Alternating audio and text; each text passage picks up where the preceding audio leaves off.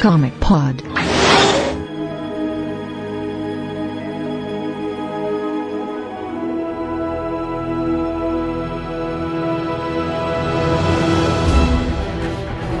What's up, comiqueiros? Sejam bem-vindos a mais um Comic Pod. Esse é o programa de número 123. Eu estou aqui com o Vlad, Fala. o Brunão, Jim Gray é uma vaca. Começou aqui. o Gaúcho do Pado. O Morrison é um desgraçado porque me fez gostar do Shorn. Você não sabia quando você leu, cara? Não, não sabia.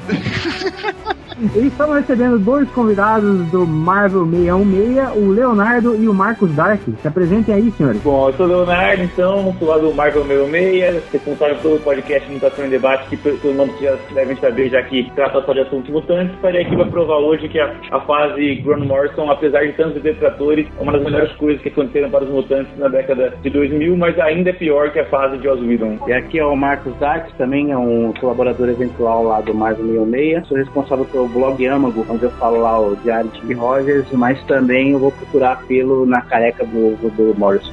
Que beleza. tá tudo certo, então. Bom, então o nosso tema de hoje, como vocês já notaram, é os X-Men, do Grant Morrison. É uma que a gente está devendo faz tempo aqui no, no Comic Pod. Incrivelmente, o Felipe vai falar bem da Marvel. É, eu vou falar bem dos X-Men, o que é mais assustador é. ainda. é um momento histórico. E a gente volta depois da musiquinha.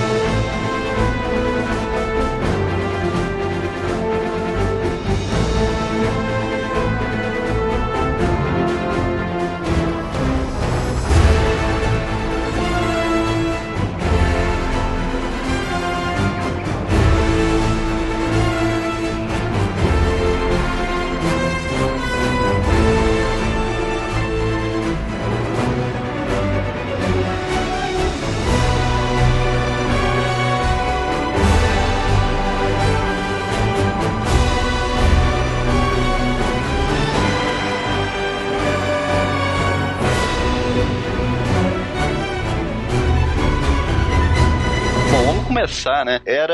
Os anos o quê? 2001, né? Quando o Morrison assumiu os X-Men. Isso. 2001, quer dizer, o, o filme, né? O primeiro filme dos X-Men tinha saído no ano anterior, né? Saiu em 2000. E aí ele pega os X-Men 2001 com o objetivo de renovar a franquia mutante e trazer um novo público, né? Especialmente o pessoal que tinha visto o filme, né? E queria entrar nos quadrinhos. Então o objetivo era renovar a franquia, né? O, o Morrison, ele, ele lançou, né? Aquele manifesto Morrison, que era a proposta dele pro título. Lá, entre outras coisas, ele dizia que ele queria trazer de volta pros X-Men a inspiração daquela fase do, do Claremont e do Byrne, aonde o que prevalecia não era a cronologia, não era seguir a risco o que tinha sido feito, mas era, era inventar, era, era criar, era, era ousar, né?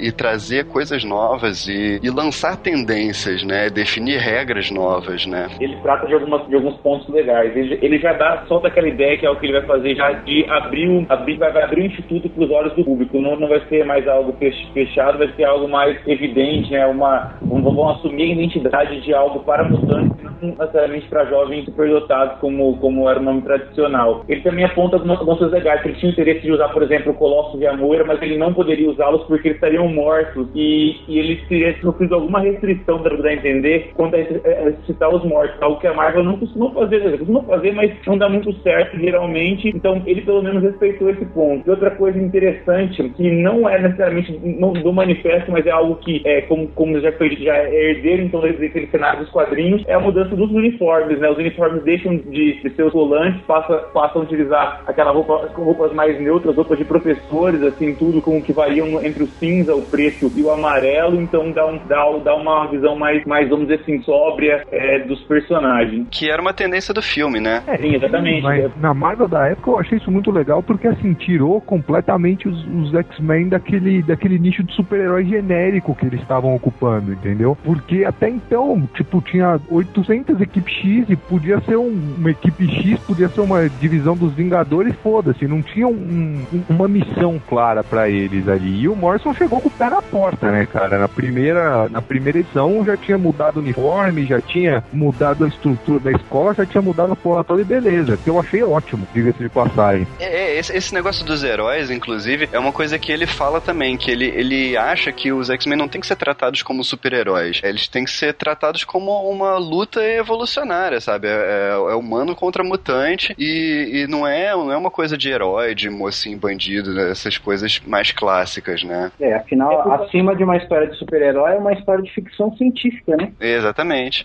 Por causa desse ponto dele, que eu discordo de quando ele tenta fazer uma ponte com Claremont e o rapaz de Claremont é, eu, eu proponho a tese no podcast que a gente fez no Data Debate que é comparar as fases do Morrison e do Whedon. Do Whedon, algo muito parecido com as, é, com as, com as histórias, com, a, com aquela vibe da fase Claremont, mais evoluída para um contexto mais atual. Enquanto o Morrison é, é, seria mais algo como uma revolução. Ele traz o grotesco, o escatológico, assim, ao extremo para as histórias, tentando dar um passo adiante nessa ideia mesmo de que os mutantes não seriam super-heróis, eles estariam ali brigando pela sua sobrevivência. Então eu acho que ele não é necessariamente um, não é uma não há uma continuidade, há um pouco mais de ruptura do que continuidade em relação, por exemplo, ao trabalho do Claremont, que é o trabalho, é, vamos dizer assim, canônico nos X-Men é, até então. É, mas, mas quando ele coloca essa questão de inspirar no Claremont, não era nem de como ele tratava os personagens, era mais dos elementos que ele inseria que, que eram elementos, é, sempre elementos novos, né? Sempre levando os X-Men a, a situações novas que eles não tinham estado antes. Então acho que é mais nesse sentido que ele procurou inspiração no Claremont, né? É muito mais um, um revival direto do Kirby do que próximo do, do Claremont e do Burn, sem dúvida. É, o negócio é que no, no, no Burn é, era tudo novo, né? Não, não tinha nada que, que se basear antes. É,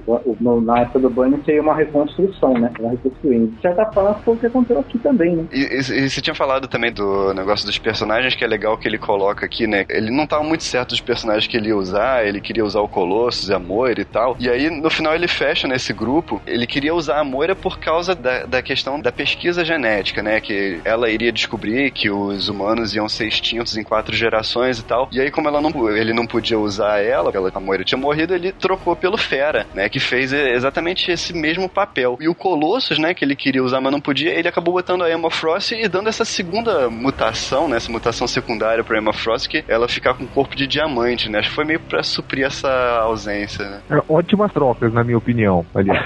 com certeza. O, o Fera é o melhor X-Men da história, é um dos poucos que eu gosto, aliás. E, velho, a Emma Frost é da hora, cara, tá ligado? Ela é uma vadiona responsa, tá ligado? Tô aqui sem roupa mesmo, eu quero mais que todo mundo se foda e acabou. E toda equipe precisa de um personagem assim, velho. Pois é. Não, se não fosse a Emma Frost, essa fase seria completamente diferente, né? Nossa, total. Sim, ah, sim. Eu acho que ele sempre usava bastante, ele tremou algumas coisas, alguns personagens, né? O Fera é aquela, aquele eterno, aquela eterna discussão entre, entre, ser, entre ser uma fera e ser, ser um gênio ao mesmo tempo, então ser um animal e ser um racional, isso ele explora bem quando ele vai, quando o Fera está contaminado é, por aqueles nanovírus, assim, tudo, ou mesmo a discussão da, da, da sexualidade do Fera é algo interessante. A Emma, ele, ele faz ela fit pra caramba mesmo, assim como deveria ser. A Jean, é aquela discussão dela que ela tem o poder da Fênix nela, e ao mesmo tempo ela tem que, ela, ela tem que ser controlada porque ela é, ela é a mais centrada de todos. O Ciclope passando por todos aqueles problemas emocionais é, que adivinham do fato dele ter se fundido com o Apocalipse, ter passado um tempo, entre aspas, morto até regressar. Isso catalisava a insegurança dele, ele precisava buscar o apoio da Emma, o que, dá, o que vai dar origem à traição psíquica. Então, assim, todo mundo ele soube, ele soube extremar as coisas e, e ainda tem um Shorn, que é aquela incógnita que você vai, você vai se afeiçoando com o personagem, querendo saber mais com o passar do tempo, você vai querendo cobrir a, a raiz do personagem, que é algo muito bacana quando isso acontece. O legal é com o, o, enfoque em onde isso acontece, né? Porque vários professores, todos eles praticamente fazem uma espécie de autoanálise, né? Vendo toda aquela a história dele passada e começando a se questionar. É, porque, até a questão do uniforme, né? Assim, por que a gente usava o uniforme desse jeito? Por que usava assado e tal? De certa forma, o, o que era o manifesto do Morrison parece que tá na boca de cada personagem ali, em cada fala. Cada um deles, é, assim, é, falando detalhes do que aconteceu no passado, né? O que, o que era o personagem no passado e se questionando por que, que eles eram assim sim. E o mais importante, fazendo tudo isso uma, com uma quantidade extremamente reduzida de choradeira, cara. É, com certeza. É, não é aquele negócio assim, poxa vida, por que que eu sou assim, eu sou triste? Assim, cara, por que que eu sou assim? Coisa estranha, eu vou mudar daqui pra frente. E foda-se, entendeu? Isso que era legal. Esse negócio nessa parada dos uniformes aí, que eu achei maneiro, que eles estão naquela conferência telepática com o Xavier, logo no, no começo do meio de expansão lá, e daí, daí eles surgem esse assunto, né? Por que, que a gente usava aqueles uniformes antes, né? Eu acho que o É. Fala. Exato. E aí o, o Ciclope fala, ah, para que as pessoas pudessem compreender a gente de uma forma mais fácil, né? Aham. Eles usavam aquele, aquelas roupas coloridas porque é, de uma forma das pessoas se identificarem com eles como super-heróis. É, é uma forma do Morrison é, dar a desculpa de por que que ele trocou os caras de roupa. né? É, é, inclusive ele mesmo fala no, no manifesto que ele não sabe por que, que o, o Wolverine usa uma máscara que é no formato do cabelo deles. É, pra você ver, ele já abre a primeira página, né? Já discutindo, inclusive, clichês também, né? Mandando o Wolverine parar lá de destruir o Sentinela, que já tá destruído. E realmente, né? Toda a história, o Wolverine vai lá, monta nas costas do Sentinela e bate, bate, bate, bate, rasga, rasga, rasga. Mas qual o sentido, né? Que já tá destruído até isso ele questiona também. Aham. É, mas ainda sobre os uniformes, cara, eu vou colocar um parênteses aqui que eu acho que mesmo se ele não fosse tentar aproximar do filme, ele ia mudar pra essas jaquetas de couro preto do mesmo, do mesmo Ia. jeito, cara.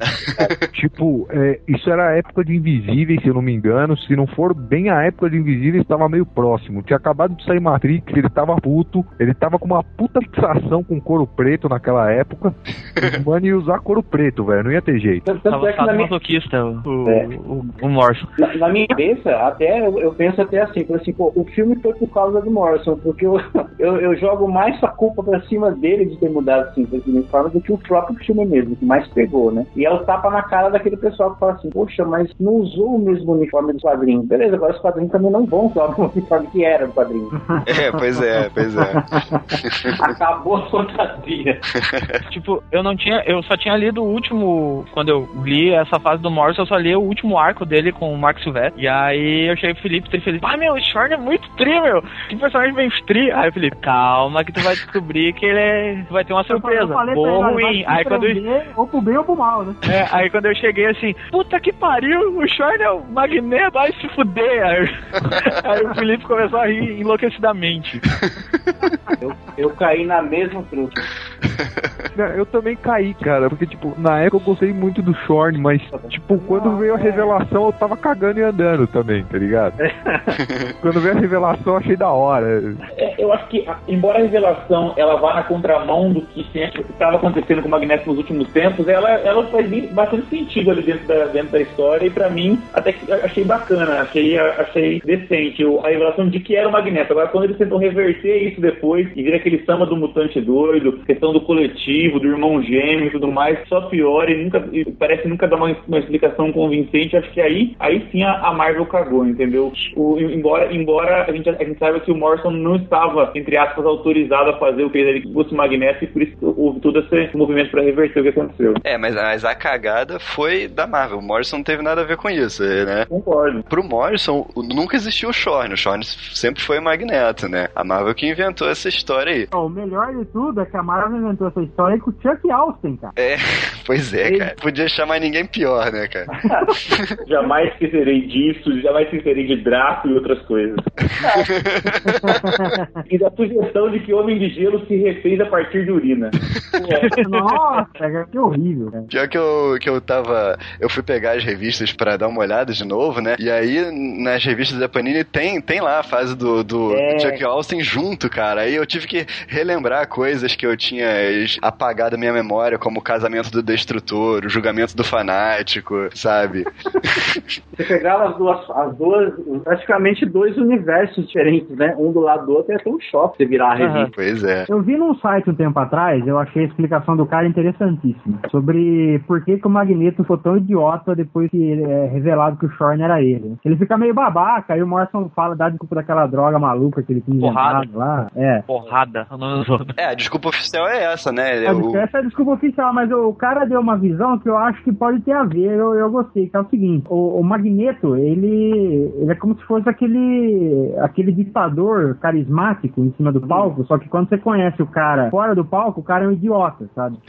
Então, é, é, não é verdade. Então, assim, é, o Magneto morto, a palavra dele era mais importante com ele morto do que com ele vivo. A gente vê isso com revolucionários tipo Che Guevara, você vê isso com Hitler naqueles grupos neonazistas e coisas desse tipo, né? Se esses caras estivessem vivos hoje, talvez isso não fosse assim. Eu acho que com o Magneto foi a, foi a mesma coisa, porque tinha aquela galera que seguia a risca o que ele falava enquanto ele estava supostamente morto, e quando ele voltou, é, quando ele se mostrou que estava vivo, tudo virou um circo, né, cara? E o cara de perto era um babaca. É, não, mas é. o Morrison é muito claro quanto a isso, né? A, a relação com, com o Che Guevara é óbvia, né? Uhum. É a mesma mesmo perfil estampado em camiseta, é, é, é exatamente. Não, eu concordo, e assim, tem mais um porém, cara, que falando aqui como um, um cara que lê X-Men esporadicamente, dependendo de quem tá escrevendo, é, o Magneto meio que tinha virado uma piada naquela época mesmo, cara. Se você não tá acompanhando, você nunca sabe, tipo, se o Magneto tá vivo ou se ele tá morto, tá ligado? Se o Xavier tá andando ou tá na cadeira de rodas ou tá morto. tipo, eu, hoje, eu não sei nada disso, cara. Eu não sei se o Xavier tá vivo ou morto, eu não sei se o Magneto tá vivo ou morto, tá ligado? E quando ele tava vivo, era sempre o mesmo plano do além, tipo, vamos erguer uma nação com um meteoro e colocar trocentos acólitos aqui, e é isso, e tipo, e vai, e ficava naquele vai e volta, não dava mais para levar ele a sério como vilão, tá ligado? E o Morrison jogou isso na cara de todo mundo. Na época, muita gente não gostou, tá ligado? Mas eu rachei o bico, velho. o, o, o, Magneto é o cúmulo da palavra mutante, né? Porque já mudou de tudo pra gente. Bom, mal, criança, jovem, cabeludo. É Careca, velho, novo. Careca, velho, velho. Não, cabeludo a gente tem que perdoar, velho, porque todo mundo ficou cabeludo nos anos 90. Ah, é. Mas ele, ele ficou cabeludo e overpower no, na é, Era do Apocalipse. Pois é. Se os anos 90 Ai. tivessem durado mais um ano, até o Xavier tinha ficado cabeludo, cara. Prova disso é que o Lex Luthor já tava. É, verdade. Tava cabeludo verdade. e tava cara. A minha lutava com o do Magneto nos anos 90 é ele tirando os ossos do Wolverine. Ah, é. Ah, para com lembrança ruim, por favor. Esse ano do Paninho, então mais uma chance de, de reviver esse momento aí. e, ó, pra provar meu ponto, o Wolverine sem osso ficou sem, sem metal ficou como? Mais cabeludo. e com cara de cachorro. E a Electra... É, tem nariz, tem nariz. Tem nariz, né?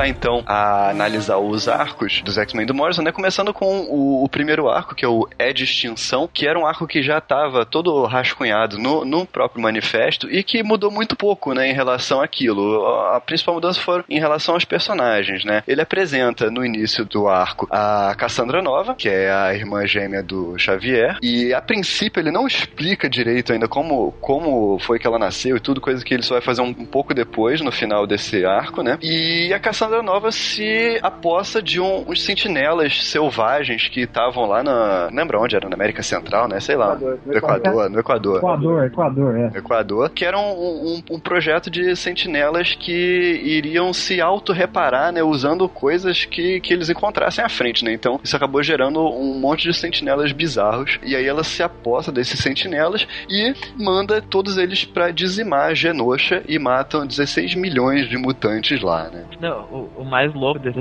é a primeira edição, isso, primeira, segunda e terceira edição, né? Esse primeiro arco aí. Tipo, começa o ar, começa a revista de bato, uma visão toda ampla. Os humanos vão acabar em cinco gerações e, e vai acabar a guerra e coisa. Daqui um pouco, bum, cai a bomba, 16 milhões de mortos. Acabou. 700 só no, no final da, da primeira ou da segunda edição, é isso, né? Simples assim. É, aí na a segunda edição que acaba assim, né? Aí na terceira, a primeira página é o Fera segurando um esqueleto igual o É, Hamlet, assim, né? Já na cinzas da G9. É. Mas eu, eu acho interessante que é, é logo na, de começo ele, ele mudou várias coisas assim em termos visuais, não só os uniformes. É, eu vi uma entrevista com ele um tempo atrás e ele tava falando do logotipo, que ele também mudou, né? Virou aquele New X-Men com o X redondinho. assim. E ele falava que ele, ele achava que o logotipo devia ser assim, que era uma coisa, segundo ele, mágica.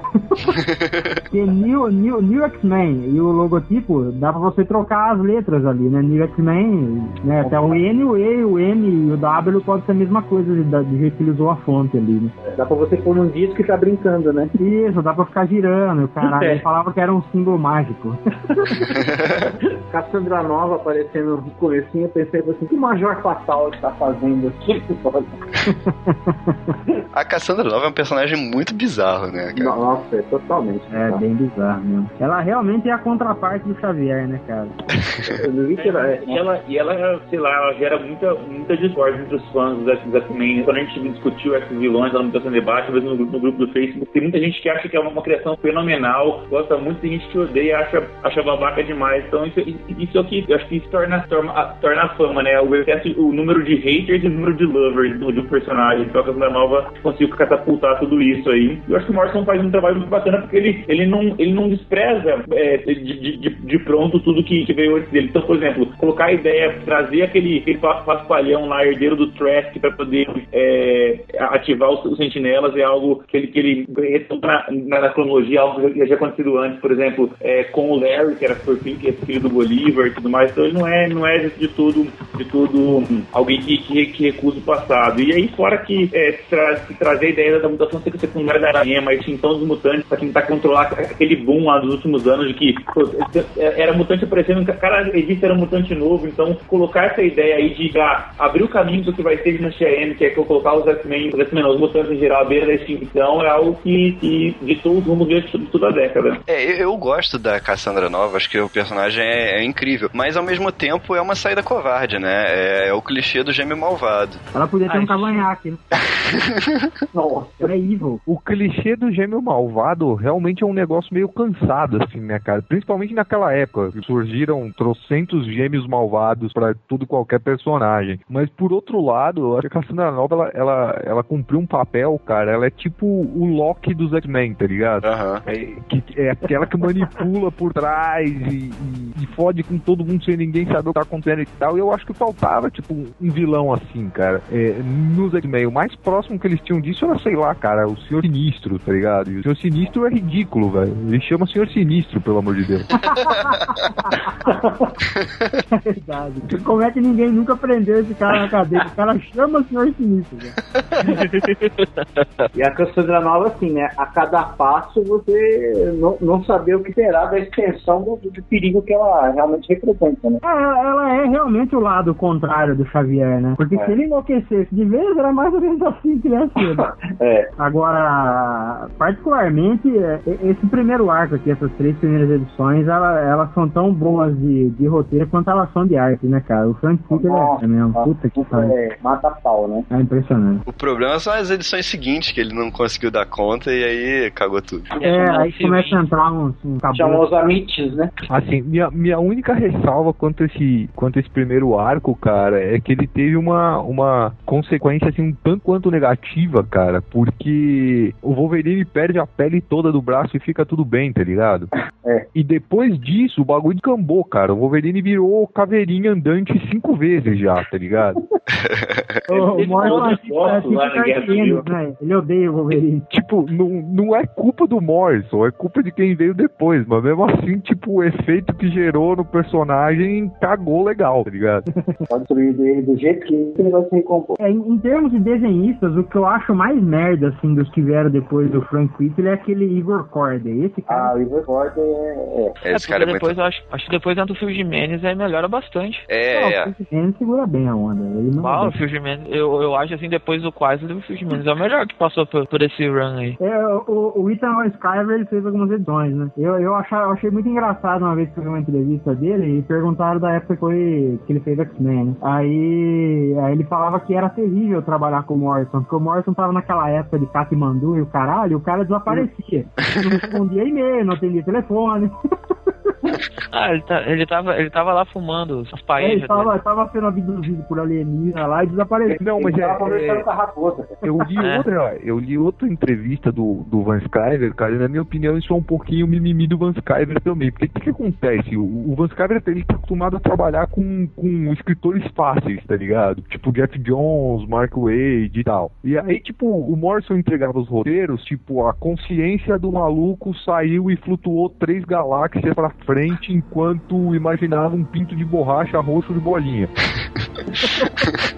Isso, E o isso é um Van roteiro Skyver- do Morrison mesmo. É, eu falar, me parece.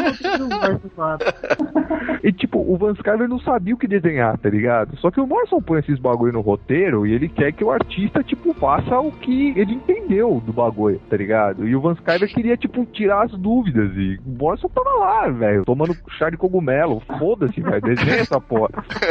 Tava Tá dando, dando a Jill, com a Jill Thompson pelo, pelo mundo. E desaparecia com ela. Bom, mas aí nesse arco ainda, o Morrison começa a apresentar, né, o lance do problema entre o Ciclope e a Jean, do casamento deles e tudo, né, usando a, a história do Ciclope ter sido possuído pelo Apocalipse, né, como desculpa pra, pra começar isso tudo. Cara, eu, eu acho que ele trouxe um questionamento aí em relação ao Ciclope, a Jean e depois a Emma, que eu achei interessantíssimo, que é até que ponto é traição quando eles estão se pegando telepaticamente. Aham. Isso é muito louco, cara. É, é que a eterna discussão se traição de pensamento é traição, né? Isso aí É, é uma traição de é pensamento, né? A- A questão é que o pensamento foi compartilhado. São Pois são é. questões do mundo real colocadas dentro desse universo maluco dos X-Men, né? Pois é. É isso, isso que eu acho que é uma coisa muito legal que ele faz, né? Que é criar discussões morais, é, assumindo que os poderes mutantes são reais, né? Se, se, se existisse no mundo real, como é que a sociedade discutiria essas coisas, né? E ele traz isso pros quadrinhos, é muito bom. É, isso vai, vai influenciar o arco seguinte,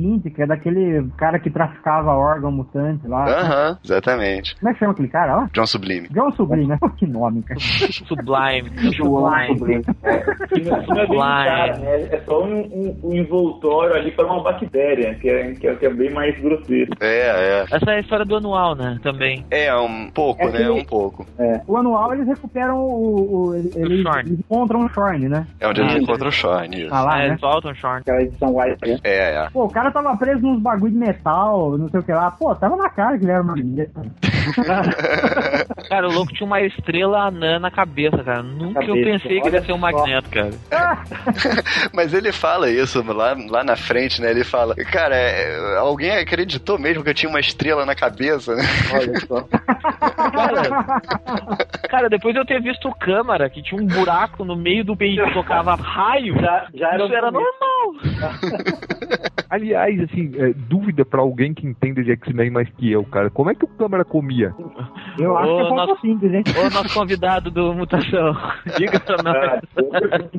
Ele alimenta de energia, não precisa comer, né? Ele, como ele é, ele é pura energia ali na, na- naquele rasgo dele, às vezes ele se alimenta por, por, por energia, sei lá, nunca, nunca tinha Eu nunca pensou nisso. De acordo com a, o Marvel Week dele, câmera, o câmera não necessita de- nem de comida nem, nem de oxigênio, de acordo com o que tá aqui, então... Ah, Aí, é, explicação. conveniente no caso dele, deveras. Pois é, né? É, não, é sempre as saídas, as saídas mais, mais fáceis quando você não quer se dedicar muito a explicar algum, alguma questão complicada, né? Então, mas é isso mesmo. Senão seria muito prático, né? Era só jogar o prato lá dentro. Não é, porque já basta aquela fase que o Wolverine não tinha nariz e não sentiu o cheiro de tudo, né? Bom, mas é, no final desse primeiro arco do Ed Extinção, a Cassandra Nova, ela transfere a mente dela pro corpo do Xavier, né? Sem que os X-Men percebam isso. E ela, como Xavier, revela pro mundo que ele é mutante e que a escola dele é uma escola de mutantes, né? O que é uma guinada interessantíssima, assim, pra, pra franquia, né? Na minha opinião. Cara, eu vou falar que eu me senti um completo idiota lendo isso aí. Porque na minha cabeça eu tinha certeza que já era público isso. Eu, nunca, eu nunca imaginei que não era público. Pois é, eu li e falei, mas caralho. É, não, não, eu segui o seguinte princípio. Eu falei assim, não, é, eu vou reler tudo pra trás agora porque eu perdi alguma coisa. Mas não É, é, porra. é que na verdade não fala que é público, mas também não fala que é segredo. Caramba. É. É muito louco isso, cara. É. E eles estavam tão fechados naquele mundinho deles, né, que, que não era público, cara. Nunca tinha tido uma, uma revelação assim. É, não, é, é, é aquele Só negócio da identidade do Bruce Wayne, que a gente tava falando no último podcast, tá ligado? Ah, é verdade. Todo mundo que precisa saber já sabia, velho. Mas ainda tava aquela putaria. Então vai, escancara essa porra logo de uma vez e já era. E aí foi isso que mudou o, o, o direcionamento da escola, né? E aí por isso que na, na edição seguinte você já vê um milhão de alunos mutantes dentro do Instituto Xavier, que, que sempre foi uma escola mais estranhamente nunca teve alunos novos, né? Sempre teve os mesmos alunos. a escola de porrada, né, cara. E, o- e um lugar milhão é um pouco bastante, porque só tinha 700 um mutante na Terra. É, cara, dá uma loucura. Não, é que ele integra, né? Ele faz uma integração, É, ele é. aceita alunos humanos também. É, depois Sim. ele, depois ele começa a aceitar, né, alunos humanos. Até tem aquele arco que É pra preencher a cota, né? a cota lá. E aí que o, o Morrison, aproveitando esse, esse monte de, de alunos novos, né, ele começa a apresentar os novos personagens que ele iria trabalhar mais, né, que são o Bico, a Angel, a- as gêmeas de Stepford, né, as quíntuplas. Cara, essas quíntuplas, elas deviam fazer um puta de um surubão naquela escola, velho. Já segui um- uma, uma outra loira que era pouco, pouco né, recatada, né? É. Eu já vi. Já, já era pupila de quem, né? Assim, Aprenderam bem, aprenderam bem. Ô, Ixi, pera, pera, aí que agora eu lembrei de uma coisa, eu preciso ver quem plagiou quem, velho. Aí, aí, aí. Não, eu tenho que saber de quando é o gibi aqui, peraí. Bom, deixa, eu- deixa eu comentar antes aí que a coisa se inverte na edição, mas uma coisa legal é que com a, com a Angel, com o Bico e posteriormente com a, com a turma especial lá do Shorn, ele, ele também retoma outra ideia, né? Algo que, já tinha sido esquecido há algum tempo, já que, por exemplo, que é a questão dos mutantes não serem necessariamente agradáveis aos, aos olhos, não só do leitor, mas das pessoas com quem eles convivem. Algo que já existia com os Morlocks lá atrás e que ele volta agora, né? Porque também sempre eram bonitinhos, malhados, não sei o que, tudo. Ainda que tenha noturno que tinha passado por todo aquele processo de, de demonização, o próprio Vera que tem uma, uma, uma aparência não muito convidativa, não havia ninguém tão, tão bizarro como, como o pessoal da, da turma especial dentro dos X-Men. Então é muito legal ele trazer essa ideia de, de, de ter essa turma especial que, além de, tu, além de toda, de tudo, de, os- a, toda a não adequação ao perfil de beleza física da sociedade, ainda, ainda tinham vários problemas psicológicos mentais. Eram gente com, ou com, algum- ou com algum, algum trauma específico, alguma insegurança, ou mesmo como a, a Martha Hanson, que era só um cérebro, ou, ou aquele boneco de ar. São coisas totalmente bizarras mesmo, assim, tudo, é, tanto é, psicologicamente quanto fisicamente. É, isso, isso é muito legal, porque nos X-Men a gente só tinha de, assim, de mutações físicas mais bizarras o, o Noturno e o Fera, né? O resto era, era tudo é, gente bonita, né? Estranhamente. Tinha, tinha os Morlocks, né? Mas nos X-Men eles não entravam, era meio uma segregação ali, né? E aí o, o Morrison começa a botar essas mutações mais físicas no- na equipe, né? Isso é muito legal. É legal, mais assim, faz todo sentido do mundo, porque é, é, é meio difícil, tipo, você acreditar que, tipo, a Jean Grey ou a, a, a Kitty Pride ou a Psylocke sofram preconceito, tá ligado? Aham. Ah, eu sou uma supermodelo e, além disso, eu voo. Mas me odeia. Como assim, velho? As empresas de shampoo vão adorar, né? Que ele tá dando. E o, a, a Angel dá uma melhorada ao longo da série, né? No início ela era bem mais feia, né? Ela estranhou no Verdade. começo da série, né? É, é. O Magneto vai pegando ela, ela vai dando uma, uma ajeitada, né, mano? Achou aí, Bruno? É, não, é plagiar o Morrison mesmo, deixa pra lá. Porque é um gibi que, tipo, ninguém vai ter lido, velho. Só eu li. É The Establishment, que Nossa. saiu pela Wildstorm, é um gibi bem bacana, cara. É uma versão na Grã-Bretanha um pouco mais bizarra do Authority, assim. Na época que tinha 10 cópias do Authority, é mais ou menos essa mesma época, saiu dois anos depois do, do, do X-Men do Morrison. E tinha três crianças que agiam exatamente como a, a- a- as quíntulas aí, meio que com uma mente só, e os olhos brilhando, e tudo vestida de branco e tal. É, no fim das contas, elas eram elas eram divisões da lacuna, que só quem lê o Wildcats no começo vai saber quem é, nem vale a pena explicar. Ah, Mas era a mesma merda, cara, basicamente, assim, era igualzinho elas cinco. Só que eram três, né? Que beleza. Bom, aí também tem a apresentação do, do John Sublime, né, e do, do lance da terceira espécie, né, que é isso que a gente tinha falado antes dele usar órgãos é, mutantes em humanos. É, é tipo uma, uma- é meio que uma, uma alusão a- ao- aos homossexuais, né, que eles são humanos com espírito mutante, né, e que eles querem ser mutantes, né, é um negócio meio... É, eles se autodenominam homo, homo perfectus, né? Aham. Cara, quando eu leio, eu leio esse arco do, do Sublime, pra mim é muito tipo o começo das pesquisas que ocasionalmente terminaram em Transmetropolitan, manja? Exatamente, cara. verdade. Eu comecei a, a ler isso aí, eu pensei assim, bah, será que Transmetropolitan tá acontecendo mais ou menos na mesma época? Porque tem essas, põe chip de não sei o que, ou, ou visão de não sei o que. Hum, isso aí é. tá estranho esse cyberpunk, que é muito viajado. Né? Um sublime é meio, mamãe, eu quero ser mutante. Né? E aí tem, tem essa personagem que eu acho que é a mais interessante de todas, que é, que é a a Martha Johansson, né, cara? Ah. É, é, é um cérebro num, É num um pote. Acabou. Simples assim. A- além da ele- O Morrison tem o dom pra criar umas coisas escrotas, né? Puta merda. Cara, cara, ele criou um homem de gás, cara. Se furasse a roupa do bicho, o cara morria. É. O cara era, era um peido humano. É, mas é, Trimassa que começa a vazar, esse cara, que cheiro é esse? aí nesse caso, nesse caso em particular foi plágio do Morrison. Já tinham dois homens de gás em Stormwatch, bem antes. O Ellis e o Morrison trocavam bastante figurinha, pelo jeito, né? É, os caras fumavam os mesmos, os mesmos cachimbo lá de cogumelo. É, eles usavam, eles usavam a mesma fonte, é, os psicotrópicos aí, então. Era o mesmo traficante. É assim o fornecedor, né? Era o John Sublime, o traficante. sublime, né? Homenagem. Vai que, né? Vai ver por isso que o, que o Spider Jerusalém é a cara do Morrison. A gente tá rindo e daqui a pouco no jornal aparece, né? Na Califórnia é preso o traficante John Sublime.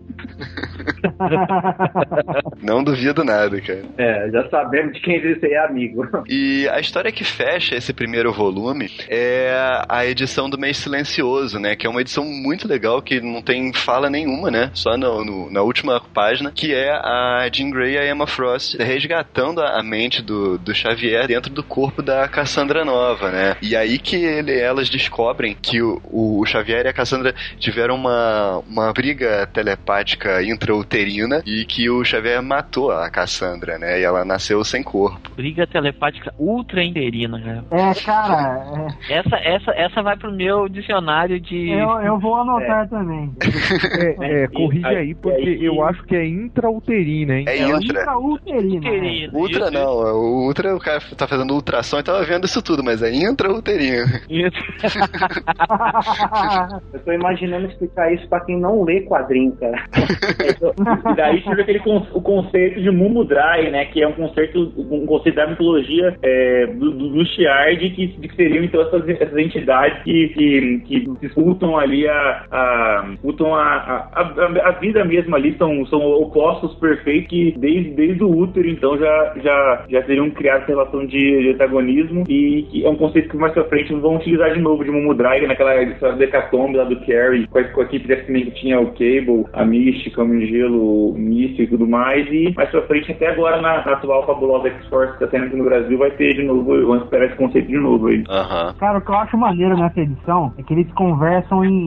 em- a, a- Emma e a, e a Jean Grey conversam em emoticons, cara. Isso é muito louco. Ah, é. Isso eu acho incrível, cara. Eu Qual acho foi muito legal. eles pra desenhar uma porra dessa? É, não podia usar balão, né? O Morrison já disse assim, ó, viaja, Magal. É, viagem, É, né? então, E aí fazer os foi. dois se matando dentro do útero, o resto é que não vai ser. A nossa sorte foi que o Quaita ele desenhou essa história. Se fosse o Igor Corday, cara. É, Não, não, ia não, ia ser uma merda, é.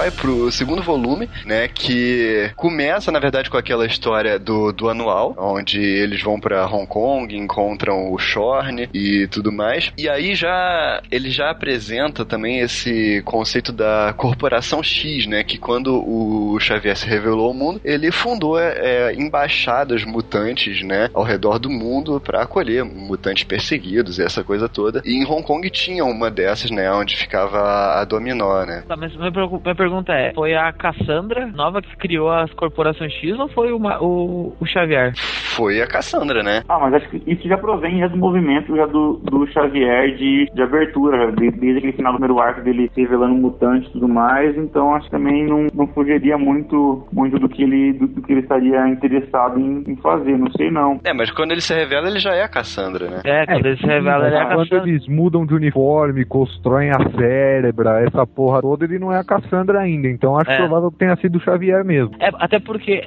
o, o que, quando ele entra, a Jean entra dentro da cabeça dele, a Jean diz assim, ah, já sei o que ele vai fazer, e o Xavier não tá nem na Terra mais, o Xavier foi lá pro, já tá no espaço, lá no custear lá. É, na verdade a Cassandra ela escancarou com o conceito dele. Né? É, eu acho. De é, repente ela deu um passo antes dele, né? É, é. Pode ser. Fez a coisa mal administrada de propósito. na verdade não foi nenhum dos dois, foi um terceiro careca, o Morte. é. O que eu, eu achei legal, porque é, foi um jeito também dele dividir aqueles milhões de, de X-Men entre lugares diferentes para não ficar tudo na mansão, né? Aí, ah, mas... aí dez anos depois ele dividiu um monte de cópia do Batman em Corporação Batman. É. aí ele plagiou ele mesmo, né? Exatamente. Ele, ele se auto-plagiou.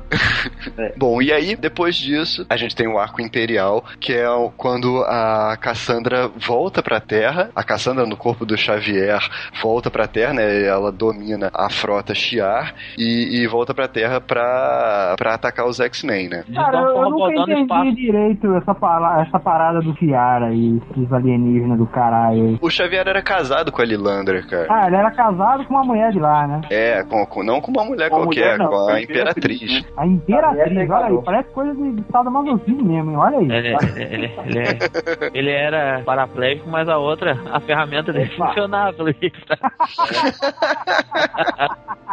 Ah, velho, tá ele, ele, era curado de, de ser paraplégico uma vez a cada três meses, velho. Dava pra dar um bagulho. Isso levando, em conta que a gente, isso levando em conta que a gente não sabe quantas que a Lilandra tinha, né? É, é pra dar conta também. ele também faz uma, uma zoeira também, né? Ele coloca. Ele dá, cria algum, alguns personagens da Guarda Shiar e, da, e, e do próprio Império Shiar, tudo, usando umas figuras é, animalescas muito engraçadas. Tem até uma, um, um parece uma vaca aí, sua bova lá do alto evolucionário, tudo, ele, ele, dá uma zoada também, até na, na formação da, da, da, Guarda Imperial também, né, nesse, nesses dois arcos, né, no Imperial e a transição para Novos Mundos. Então ele também, Morrison sempre não, não, consegue, não perde tempo para dar aquela zoada quando ele, quando ele pode também. É, da Guarda Clássica ele só usa o Gladiador e aquele cara que cresce, né, que eu esqueci o nome. Ele usa um, um, um Smasher, né, que um, eu não sei como que fica em português. O, é, é, o esmagador, né? Esmagador, isso. É, esmagador. o cara, o cara que cresce esse é o, é o chefe Apache. tem, e tem uma que parece uma, uma raia, cara, uma manta. Sei o nome dela agora. Ela tava no, na, na, na, na época... Milanda parece uma raia. É. tem até aquela é, esponja que transmorfa, cara. É muito bom isso também. Ah, cara, essa esponja é uma cara. é, mas eu sou a favor de aliens esquisitos, cara. Eu odeio, tipo, eu odeio equipes de aliens que tem, tipo, sei lá, 15 membros membros, cada um de um planeta, e é, é, tudo humanos de cores diferentes, tá ligado? É, pois é. Não humanoide. Tipo, é, eu, eu, eu entendo isso, tipo, em Jornada das Estrelas dos anos 60, tá ligado? Porque o orçamento limita, velho. Mas gibi, mano, não, cara. Faz uma esponja de codélica aí, mano. Agora, o Ivor Corday me mostrou que aquele o penteado do gladiador não é apenas um penteado, mas um capacete. Uma hora que ele mostra isso, não parece nada, parece um capacete mesmo, com entrada de capacete. Eu lembrei do Omar quando eu vi isso. É. Nossa, pode crer, cara. Nossa. Verdade. Eu olhei assim, oh, o Omar tá dando uma banda nos X-Men, dando umas pauladas aí. É, vocês estavam falando de, de, de, de, seres de gás aí, tem um da Guarda Imperial lá com uma bolota de gás também. O Wolverine até rasga ele, começa a vazar e fala, minhas entranhas, é com gás saindo.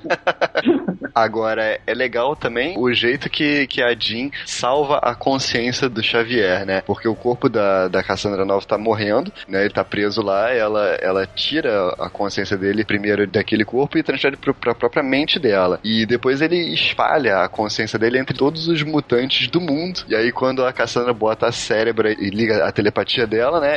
a consciência do Xavier volta pra cabeça dele. É, é muito bom isso também. É, é, é uma sac... Eu achei uma sacada aí. Lembrando que todo mundo dos X-Men estavam todos doentes por causa de uma gripe maluca, porque tinha uns, uns sentinelas no sangue deles que estavam atacando os glóbulos brancos.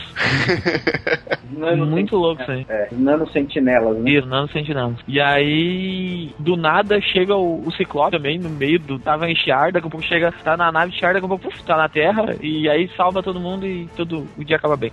É, tipo assim, Ciclope, você fez uma, né? e na verdade quem salvou tudo foi o Shorn, é. né? No final das contas. É. é aí o, o Shorn faz o, o Xavier voltar a andar, né? Pra alegria do Brunão. Ah. Mais uma vez. É, velho, não, não, não faz diferença, cara. Eu, eu tipo, toda vai, vez vai. que eu vejo. Toda vez que eu vejo o Xavier na cadeira de rodas hoje em dia, eu assumo que ele tá descansando, só já era, tá ligado? é mais fácil, dá um trabalho. É, até no filme agora eles vão se preocupar, a cena, uma cena pra explicar como o Xavier, é, se, na última cena de First Class já ficou paraplégico, como é que ele teria voltado a andar, então, né? Pois é. Tipo assim, hoje a gente vê ele sem paraplégico nada, tá fingindo, vagabundo. tá querendo só dar uma banda de cadeira voadora. Pessoas de merda. E aí eles conseguem transferir a consciência da, da Cassandra Nova para aquela esponja chiar maluca, né? E, e, ela fica presa lá para sempre. O boss de esponja dele. Ela fica presa lá sendo reeducada, né? Diga-se de passagem. Eu achei digno. Sim, sim, é verdade. É, tanto que depois, lá no, no último arco, né? No Ecos da Manhã, ela aparece já já tá boazinha, né? Porque ela foi bem educada, né? Mas, não, pra mim, é. Ecos da Manhã, ela é a guriazinha, aquela que, que fica chamando o Magneto de 5, 5 minutos. Não, é a Cassandra ali. Sim, ela chama de Cassandra. Só que uh, quando, eu, quando eu li, né, assim, tu vê que as duas são muito parecidas. Ah, sim. Não sei se tu percebeu, porque ela chama uma hora a menina de pelo nome dela antigo. Aham. Uhum. É, talvez ela tenha pego o corpo dela, né? Não sei. É, até porque aquele, é, aquele arco lá é uma loucura.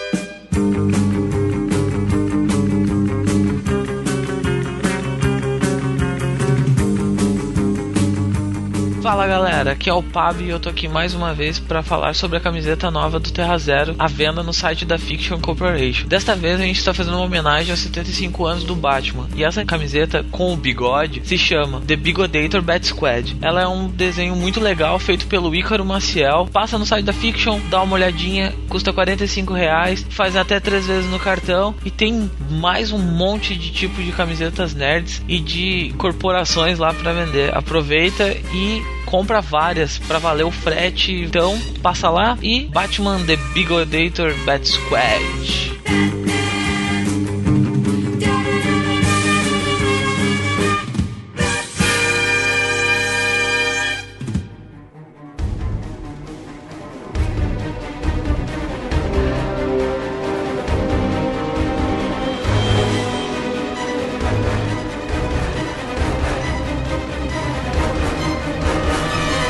Terceiro volume começa com uma história solo do Shorn tentando se adaptar ao mundo e tal, e depois é, já passa pro arco Novos Mundos, aonde o Xavier e a Jean vão pra Corporação X de Paris, que reúne alguns ex-X-Men, né, como Issel, o Rictor, Homem Múltiplo, a Sirin, a Monet e a Estrela Negra, que é a personagem que morre nesse arco. É, isso é X-Force, basicamente, não é? É um pouco de X-Force com um pouco de X-Factor e alguns outros. E uma pitadinha de Caribe. E é basicamente o, o, os personagens que o, que o Peter David usa depois no, nesse X Factor dele, né? Que veio depois disso, né? É, mas isso é basicamente a export, export do Nicieza com o Liefeld, cara. Puta merda. Não, Sério, cara, não, sim, mas, mas a Monet, o Homem Múltiplo e o Míssil não eram, né? Mas O enfim. Míssil era. Não, o Míssil era, é verdade. Cara, a gente Homenagem ao mestre. de Grant Morrison, fomos pra Rob merda.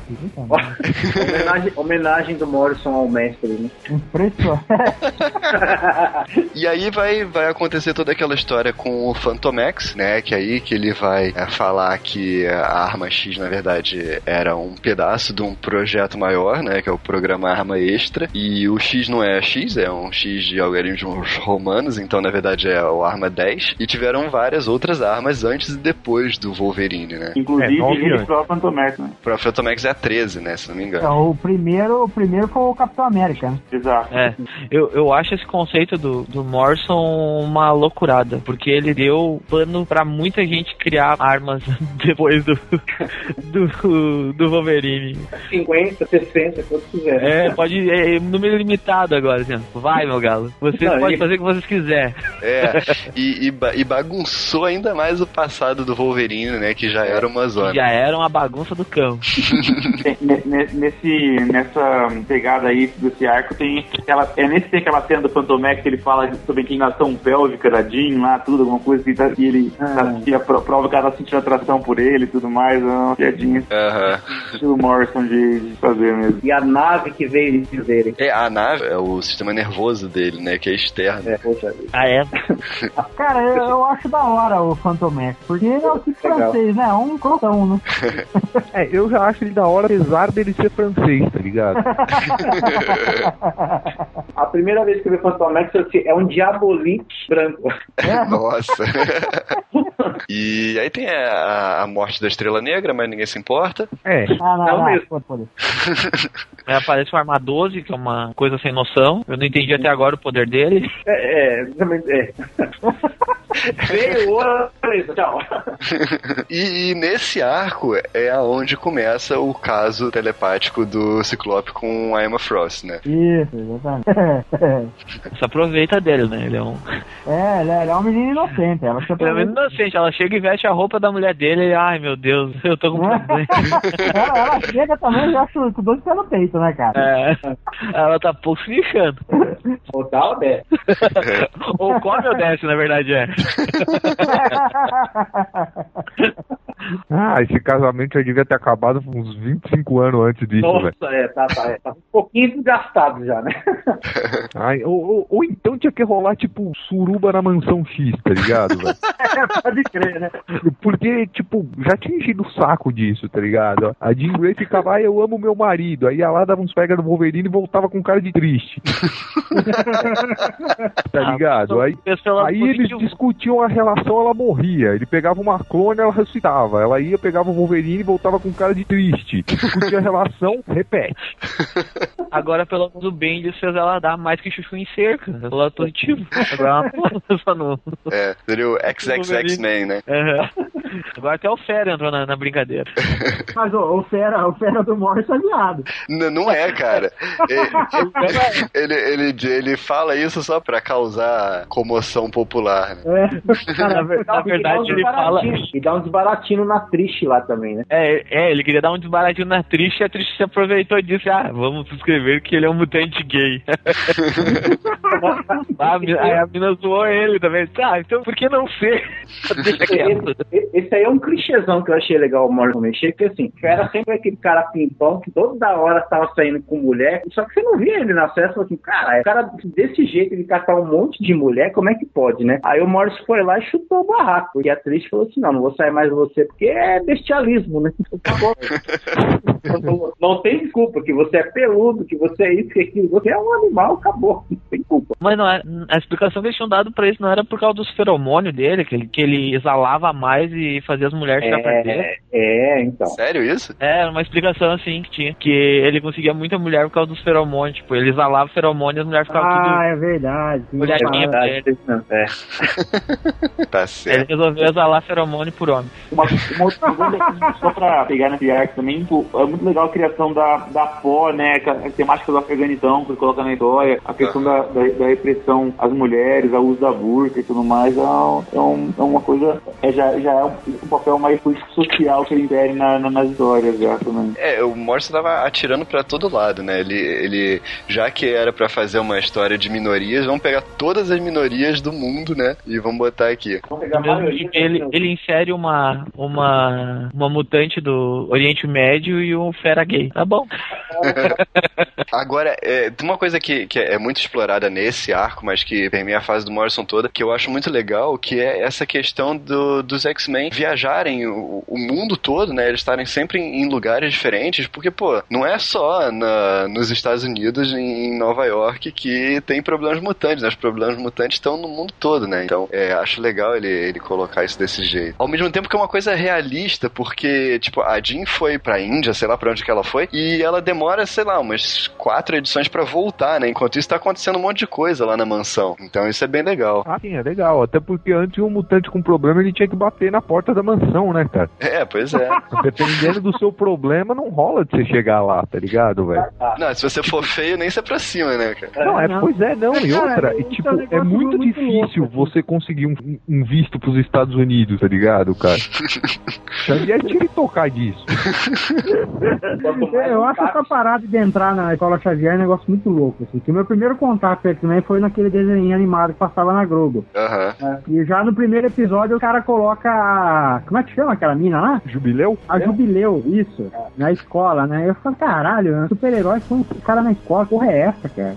Fazia o menor sentido, cara. Ainda não faz. não, é, ainda, ainda porque naquele desenho a única pessoa que tinha idade pra estar na escola era Jubileu, né, cara? é, cara, é verdade. O resto já era tudo uns tiozão, né, cara? A escola tinha 50 professores e um aluno. Um aluno, né? É, é a escola Crepúsculo do, do Vasco. É, é, é, pausa, cara. Tipo, que tipo de paz a porra da Jubileu tinha, velho? Chega, tipo, 10 fulano fantasiado na porta da sua casa e fala, ó, oh, a gente vai levar sua filha, beleza? Ah, beleza, leva aí. é verdade, né? Ela tá meu, com problema. Meu, isso é óbvio que isso vai terminar na Deep Web, tá ligado, cara? a, primeira, a primeira noite da Kit Pride na mansão, todo mundo saiu pra comemorar Natal na Grandai e deixou ela lá sozinha na mansão inteira. Tipo, lava prato aí agora, que é novinha. Era o trote. É. Era o trote da galera. Deixa a mina que atravessa a parede sozinha na escola. É.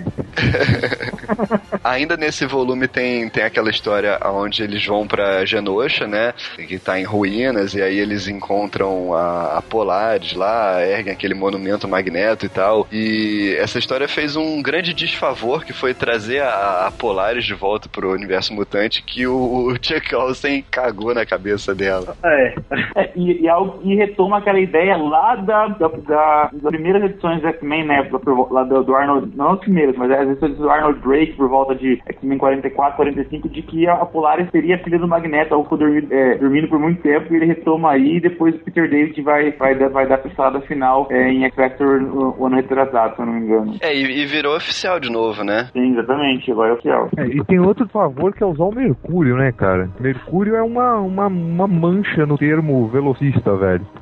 É uma escrotidão, né, cara? O é Mercúrio é, é o velocista mais idiota do mundo. Após X-Men Dia de um Futuro Esquecido no cinema, assim. Ah, você já viu?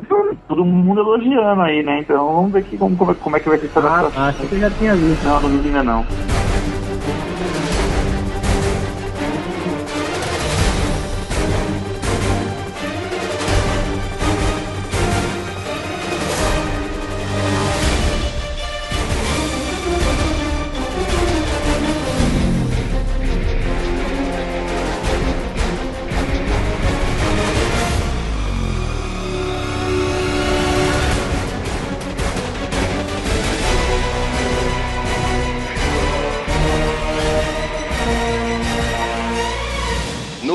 4 começa com o arco Rebelião no Instituto Xavier. Ah, esse arco é muito bom. É, que é onde ele introduz o Quentin Quire, né? E o arco começa, na verdade, com a morte de um estilista mutante maluco aí. E isso é, gera uma revolta no, no Quentin Quire, né? Que é um aluno da, da escola, junto com o fato dele descobrir que é adotado, né? E aí ele pira completamente e junta um bando de badernista e, e decide vingar o cara, né? Além de dele estar tá ultra drogado, né? Aí começa a aparecer a, a tal da porrada a primeira vez. É, aí droga, que eles né? colocam a, a, droga, né? Essa parada da droga é mais uma daquelas coisas do Morrison, né? É, a, ele tá mostrando aos poucos, a cada arco, mais escala evolucionária. É, é, tudo bem, isso sempre foi o que os X-Men representaram dentro do universo ficcional da Marvel. Um avanço na escala evolucionária, tanto foi isso que o Magneto sempre defendeu e tudo mais. Agora, como esses personagens dos X-Men especificamente são meio que personagens de transição, né? Tipo assim, é, do humano normal pro homo mutante, né? Homo, sei lá o que que é essa porra aí. Espero. É, essa merda aí. Eles, assim, eles estão sujeitos a essas transformações esquisitas, né? Então, essa, o fato deles pegarem essa loucura de, de tráfico de, de órgão mutante, de, das primeiras drogas mutantes e toda uma cultura mutante, né? Com músicas é, feitas por mutantes e roupas estilistas mutantes e tudo mais, é, é, é um reflexo muito claro do, do, do, mundo real, assim, né? A gente pode falar, é, nós estamos vivendo isso hoje, não vou falar o que para não ser processado, mas nós estamos vivendo isso hoje,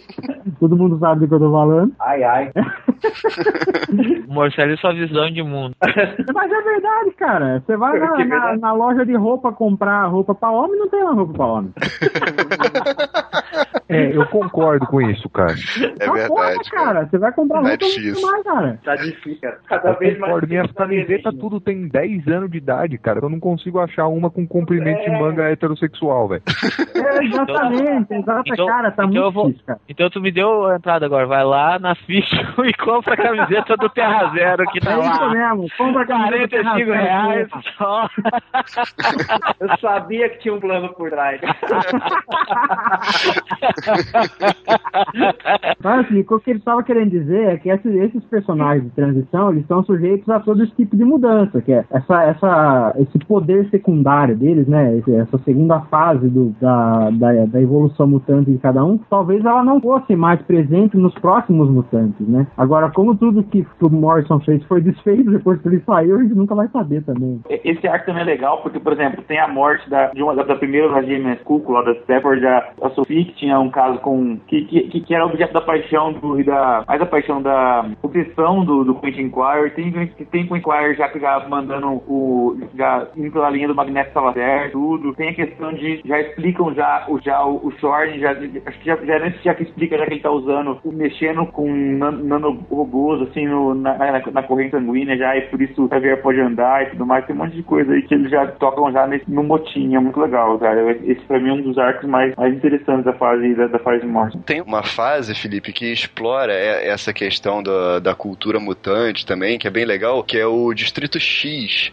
do David Hine com o Bishop, né? Que ele é policial na cidade mutante. Essa fase é, é muito legal também. Hine é um cara batuto. Ah, maneiro, não sabia disso não. Também outra coisa que é legal de ver é que, tipo, alguns humanos também mudam o seu parecer sobre os mutantes, porque tu começa a ver também pessoas a favor dos mutantes, tipo, até uma hora eles acham, ah, gente não é estrela, a gente não tá aqui pra, a gente tá aqui pra ajudar e não pra ficar tirando foto. Tem momentos que acontecem isso. Né? Uhum. E aí eles uhum. se popularizam, né? Que é, que é uma coisa também que, que linka a isso que o Felipe veio falando, que, que começa a mostrar a cultura mutante inserida na cultura humana, né? É, porque uma coisa que o Morrison, eu não lembro se ele falou isso no manifesto ou se ele falou isso em entrevista, não, não lembro direito, mas ele fala que, é, por exemplo, na Inglaterra, quando começou a surgir o hip hop, essas coisas nos Estados Unidos, essa cultura começou a influenciar a cultura de rua da classe média no, no na Inglaterra, né? Ele até mostra um pouco disso no, nos Invisíveis, né? principalmente no começo. Uhum. E então os mutantes também, também seriam é, formadores né, de nichos culturais. Né? É, as, os humanos, a classe média humana, vamos dizer assim, é, independente do país e tudo mais, seria influenciado pela cultura mutante de alguma forma, né? seja uh, musical, estilo de CDC, fazendo passeata em favor de mutantes, seja lá né, os que eles passam, eles podem ser influenciados por essa galera, assim como acontece no mundo real, né? Esses paralelos deles são muito interessantes. E é nesse arco também que aparece a turma especial, né, do Shorn, que a gente tinha falado antes, mas aparece aqui, né? É, até eles vão fazer uma visita de campo, né? E os caras estão tudo atcanados porque vão fazer uma visita de campo. É, é um, é um acampamento do lado de fora da mansão, né, cara? É. Essa turma especial dele era só os losers, não era não? Era, era, era, porque eram os, os mutantes com problemas sociais, né? Ah, sim, era os feiosos, né? É, não, não só os feios, mas como os que não conseguiam se enturmar. Ah, sim. É, eu lembro que o bico tava lá. Se o bico tá lá, não pode ser coisa boa.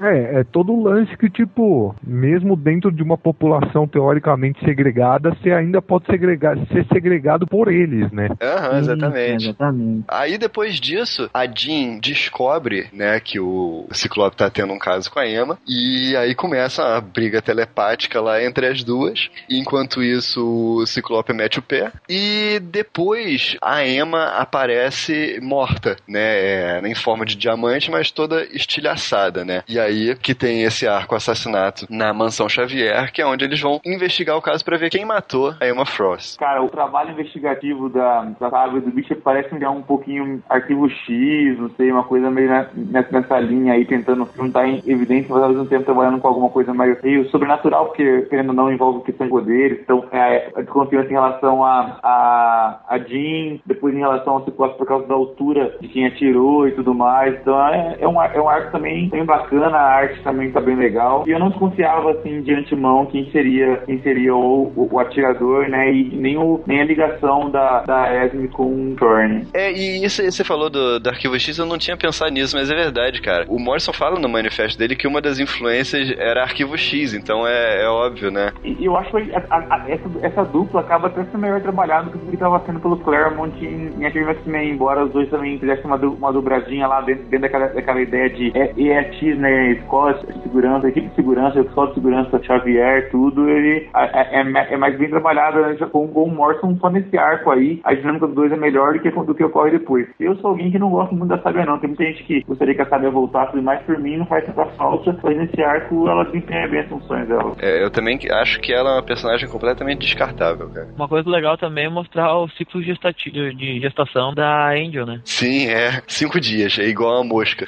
Aham. o bico mandou ver. O cara teve tempo nem de fugir, né? eu acho muito engraçado ele tá lá recebendo o prêmio ela. Ah, eu tô grávida. Mas como? tá louca? Não, e, é- e ela dá a luz igual, igual a mosca mesmo, né? Bota um milhão de larvas e, e os filhos vão nascendo dali, né? É, Bizarro. pode crer. É muito bizarro. Mas, por fim, né, quem é que tinha matado a Emma, né, foi a Angel, né, que atirou, mas ela tava dominada pela Esme, né, que era uma das, das gêmeas Stepford lá. Sendo que uma das irmãs já tinha morrido, né? No... É, uma já tinha morrido e essa agora é, vira renegada e vai embora também, então sobram só três, né? É, sobra só as trigêmeas, né? É. Mas a Esme Ah, é, aí, Brunão, só foi daí que copiaram aquelas minas lá, ó. É, foi daí mesmo, velho. Sobraram só três, ó. Aí é nesse momento também que a, a Jean começa a meio que perdoar a traição, né, dela e do Ciclope, e até ele, ela ajuda a remontar. Ah, ela ficou 10 anos fazendo joguinho, eu quero Wolverine, eu quero o meu marido, eu quero Wolverine, eu quero meu. Ele se foda com essa traição, demorou é, muito, porra, velho. cara, Ela um até a careca do. É, pois é. Quem é ela, né? Aí até o. Ah, ela ama demais o Ciclope. Aí, Ah, É, tanto que, que ela depois ajuda a juntar os caquinhos lá do diamante e ressuscitar a Emma, né? É, ressuscitar ela. Só que aí entra aquele arco. Na finaleira dessa edição, tipo, eles descobrem, ah, a gente já sabe quem é, tem 1,80m e poucos, é o Ciclope. E aí corta o arco exatamente na metade e vai mostrar aquele arco do Phantomec com o Wolverine e o, o Ciclope indo lá na, na ilha descobrir mais sobre o passado do, do Wolverine. E eu, puta que pariu, agora, nesse momento, vocês cortam o arco e eu quero saber o que vai acontecer lá naquela bota.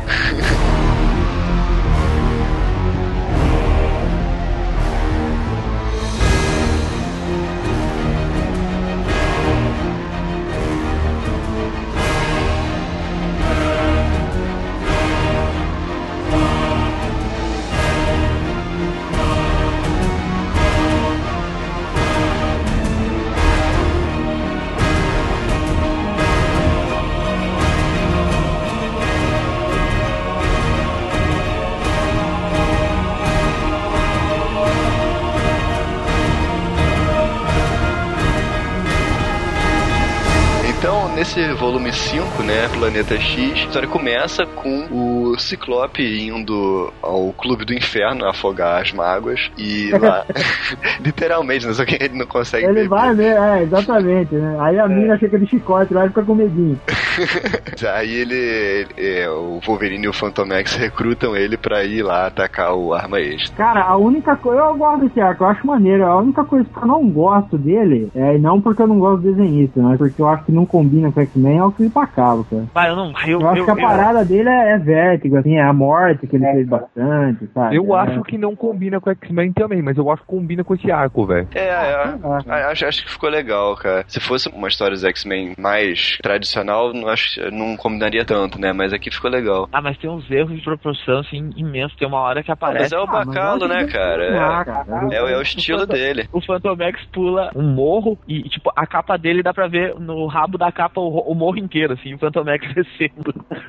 a capa tem 8 metros, o Phantomex de cauda. Você não Mas leu faz Batman nos anos 90, né? É, pois é. Você, você esqueceu do Kelly Jones, né? Kelly Jones. Cara, eu, eu lembro, fazer um parente rápido, cara, mas eu lembro que tinha uma história do Batman que era bem de detetive mesmo, cara. Ele queria saber quem matou uma mulher lá e, tipo, só cinco pessoas sabiam o golpe que usaram pra matar a mulher, cara. E aí tem, tipo, uma página inteira, um desenho assim do Batman chegando num, num- numa janela de um prédio, cara. E, tipo, a capa dele pegava quatro andares pra baixo do prédio.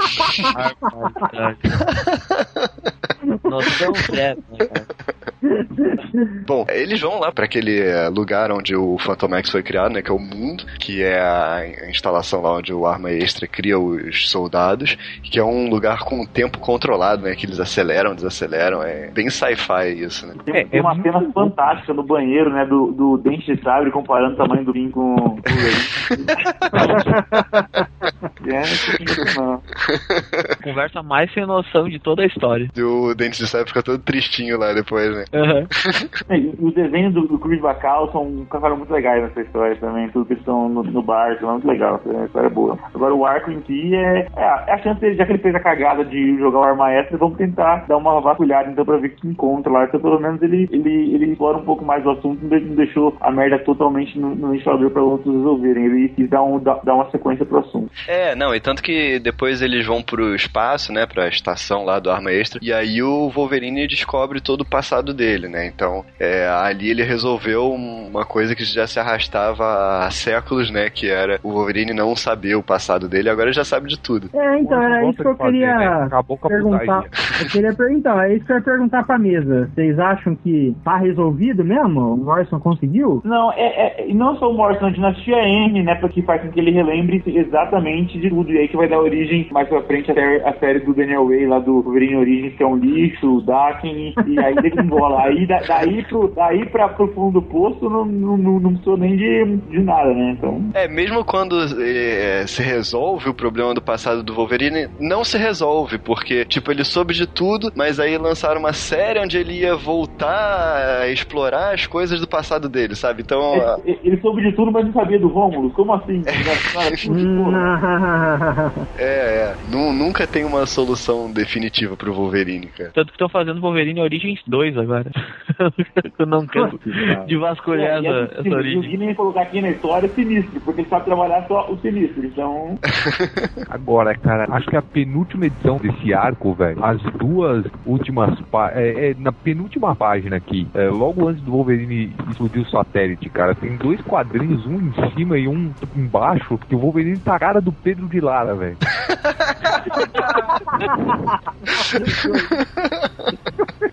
Que pariu, velho. Bom, e aí depois que eles explodem ó, os satélites do Arma Extra, eles vão cair no asteroide M, né? Convenientemente eles caem no asteroide M e aí a Jean aparece lá pra, pra resgatar eles. Vai pra lá resgatar eles, né? Enquanto isso, né, continua aquela história que tava rolando lá no, no Instituto Xavier, e é aí que o Shorn revela que ele é o Magneto, né? E aí caiu meus buteados do bolso.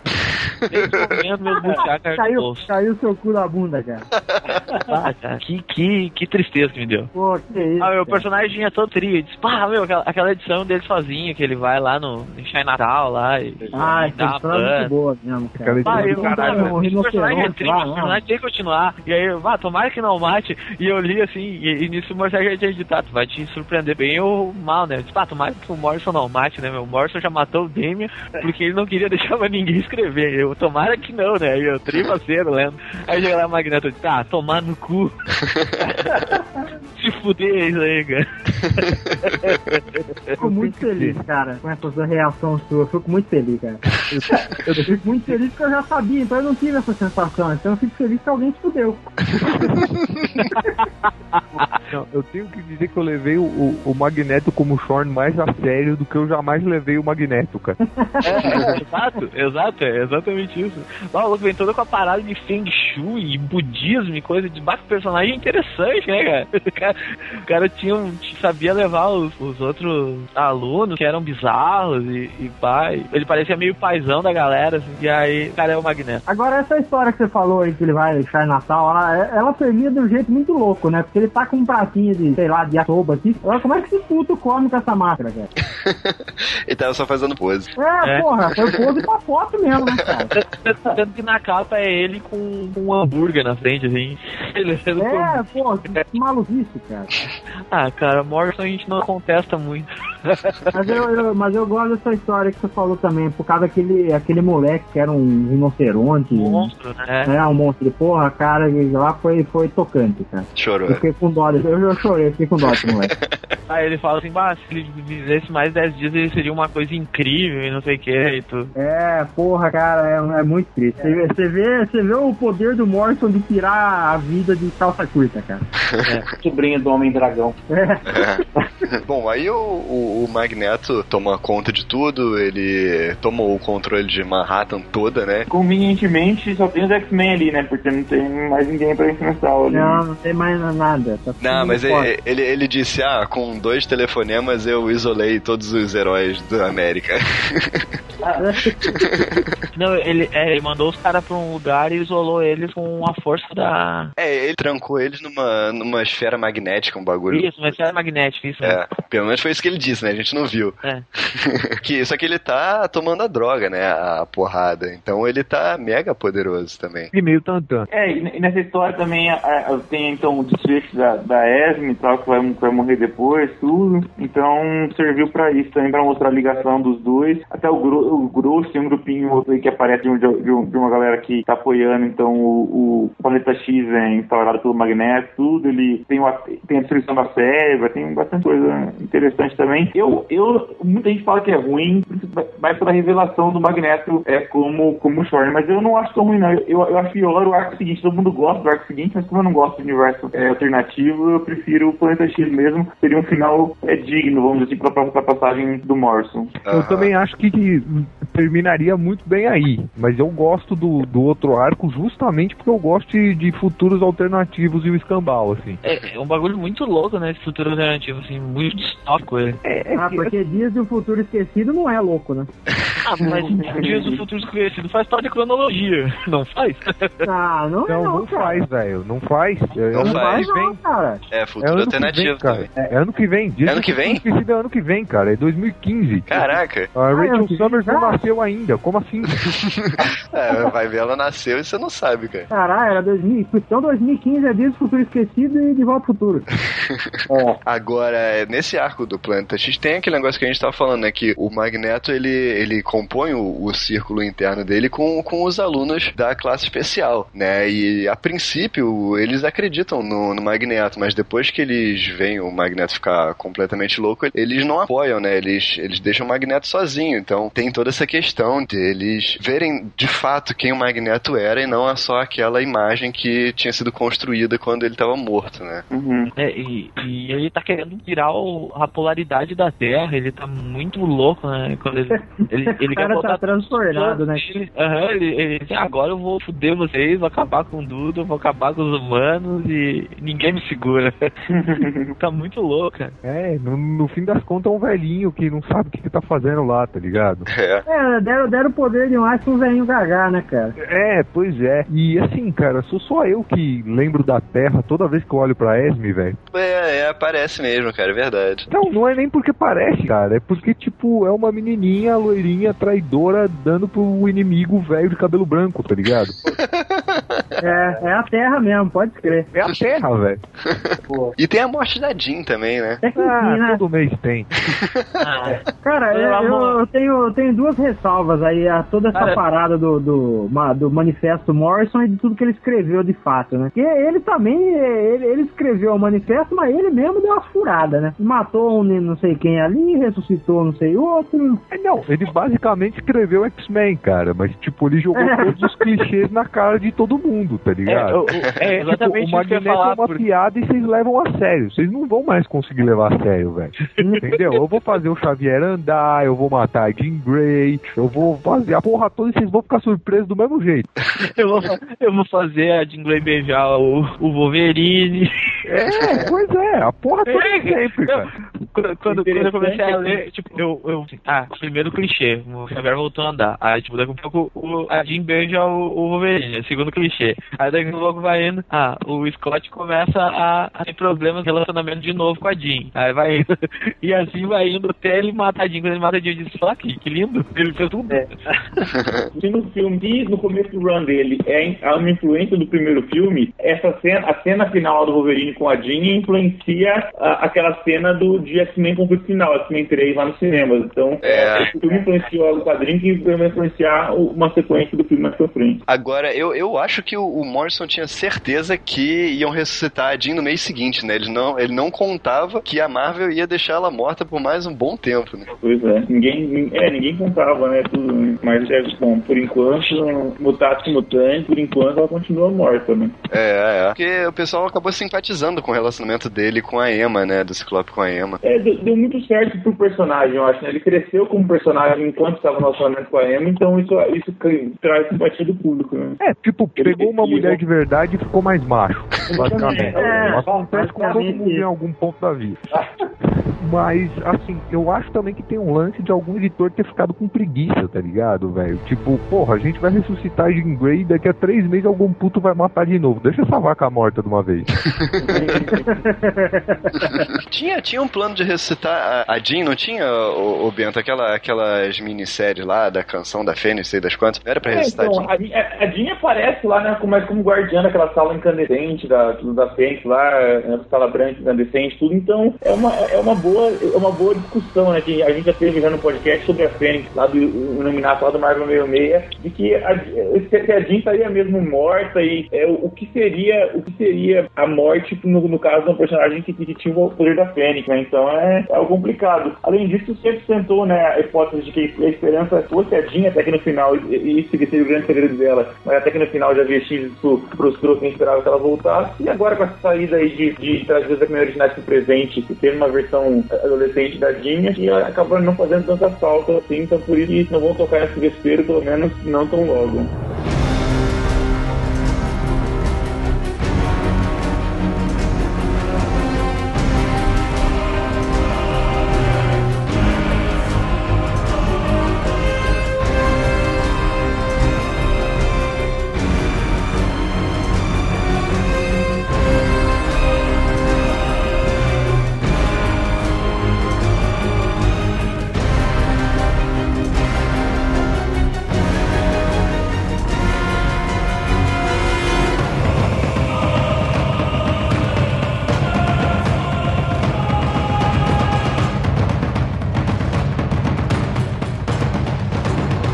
Depois disso a gente tem o último arco, né? O Ecos da Manhã, que é o arco 150 anos no futuro, com esse futuro distópico aí, mais um, né, pros X-Men. É, eu, eu não gosto, embora eu acho que o personagem lá do Sawyer é um pouco do Skylar, perdão, é bem carismático, assim, tudo. É, tem aquele, um fera possuído pelo, descendente, é, um fera possuído pelo, pelo, pela, acho que possuído pela, pela, pelo Sublime, eu acho, pelo que dá pra entender. É, é pelo Sublime mesmo. Tem descendente do bico tal, interessante. A, a Eva, que vai, vai, vai ganhar mais destaque é, futuramente com as histórias do Phantom Max e tudo mais, mas eu não gosto muito. Eu acho que seria legal se aquele, aquele ovo que aparece no final é, da, da, da, história desse origem à, à esperança, tipo, fosse a explicação para a esperança lá na frente, depois você já nascer. Mas como a esperança nasceu de mãe mesmo, tudo não, não é o fruto daquele ovo, é, acho que aí fica aquele ovo meio em vão até, até o momento, até o presente momento. Mas é bom, o, o legal, por exemplo, é só a relação que faz entre esse futuro e o presente, né? Da visão do, do Ciclope e da Emma é, em relação a, a, a, fechar a escola e tudo mais. É, que é uma, uma coisa que a, a própria Jean, né, ela faz. É uma o... sugestão, de, é uma sugestão com o dela, né? É, é, que aí ela, ela faz com que o Ciclope acabe ficando com a Emma mesmo, né? E explica, aí explica que o, o Magneto tava também meio possuído pelo Sublime naquela época por causa da droga, né? Uhum. Sim, pois é, eu gosto desse arco, cara, mas é, é basicamente pelo que eu falei. Um, eu gosto de futuros alternativos e etc, tá ligado? E dois, tipo, é, é, esse último arco dá oportunidade pro Morrison de pegar todos os conceitos retardados que ele, que ele colocou ao longo do, do run dele todo e multiplicar por 100 e pirar na batata, tá ligado? Uhum. E eu sempre eu... gosto de um arco com a batata piradona, assim. É, eu, tá valendo. Eu, eu, queria pedir uma música de denúncia nesse momento também, porque no encadernado da Panini desse, desse Eco da Manhã tudo, a Comic está vendendo por, por preços abusivos acima do preço de capa, é, muito, muito acima do preço de capa, quase o dobro do valor de capa, é uma sacanagem com os leitores.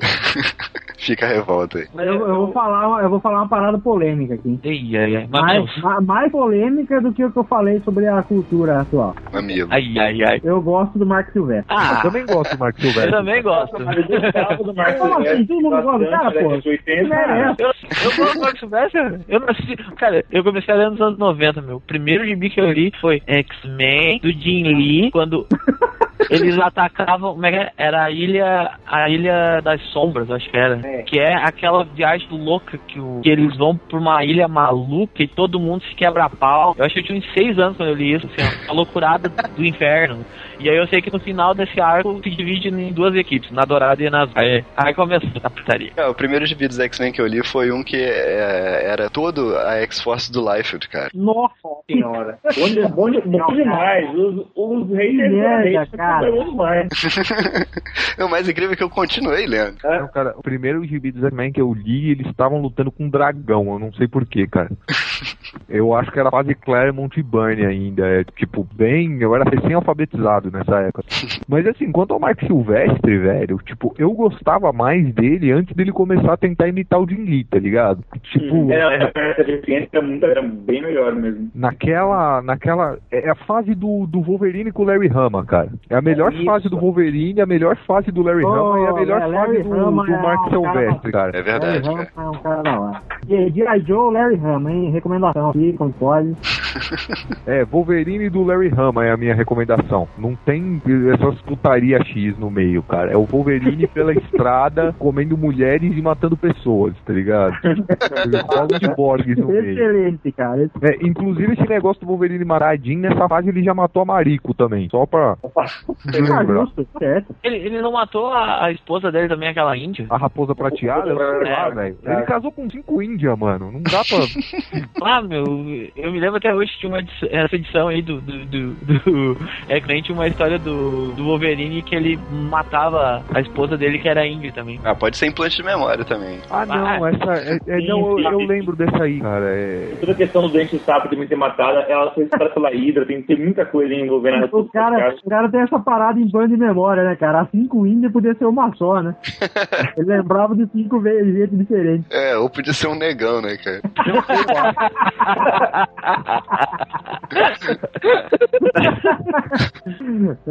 que merda, cara. Eu acho que essa história que o, que o Pab tá falando é uma do Wolverine, ele pegou uma índia que chamava Aquiolia Andorinha, velho. E Caraca. é sério cara. E aí ele casou com ela e depois teve que matar também, não sei porquê. E foi essa tribo que deu o nome de Wolverine pra ele, tá ligado? É. Caralho. E, e- e aqui no Brasil eh, traduziram eh, os caras batizando ele como Urso Gambá, velho.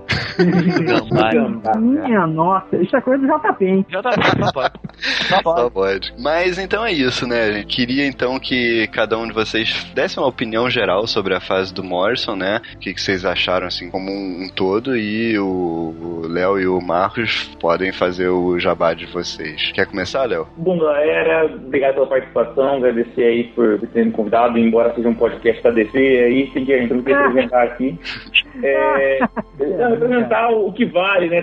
Quando vocês se rendem a, a Marvel é sinal de que, de que vencemos, né? Não, não, não, não, há, não há nada a dizer sobre isso. Jamais fiz um podcast, jamais farei um podcast da DC na vida. E vocês estão aqui se rendendo ao bom gosto, ao, ao requinte, é, a, a, a, a- tudo que é de bom, assim, a, a diversão, né? aquele sorriso no rosto ao, ao final de uma revista. Derruba esse homem aí, ô Vlad, por favor. Quem foi que chamou esse cara, né? A única coisa que eu tenho a falar sobre isso é que ele veio falar de Marvel no Comic Pod, porque o nosso podcast é melhor que o dele. É.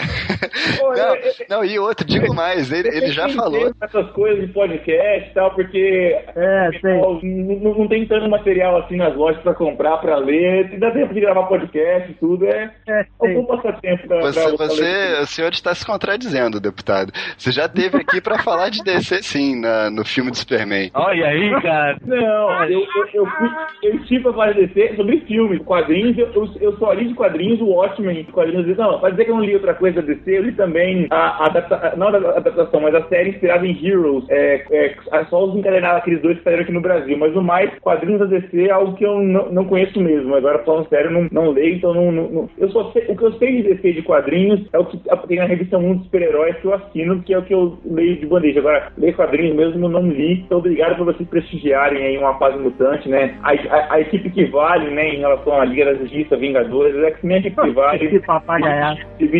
Uma franquia, a franquia que vale, eu diria, né? É muito mais do que, do que uma equipe. Então, obrigado, todo mundo tá em debate. O pessoal pode usar no marvel66.com nosso podcast. Também de assuntos mutantes. Temos um no debate número 7 que compara a fase William à fase Morrison. Temos também um dos anos 2000 que fala um pouquinho também sobre a fase Morrison. É, se vocês é, desejar um bom filme do X-Men pra vocês, eu não estou tão esperançoso assim, mas depois de vários reviews dos sites estrangeiros, me deu uma pontinha de esperança. Vamos ver o que acontece. Nosso podcast de maio lá no Mutação em Debate vai ter um cross com o Nominata sobre o filme dos X-Men, então acompanhem lá também. Sobre Morrison, é o que eu disse, mais uma revolução do que uma evolução, é, desvirtuou e aprofundou muitos conceitos, fez muita coisa, colocou a franquia de pernas pro, ar, mas me- merecia, precisava de uma, um chacoalhão depois da- do final dos anos 90 e do começo dos anos 2000, que colocou muita coisa ruim, Saga dos 12, Revolution, a volta do Claremont Gaga, muita coisa aí que precisava ser alterada e o, e, e o Morrison é, fez um trabalho, fez um trabalho é, importante para que a, a franquia recuperasse um pouco do, do gás. Beleza,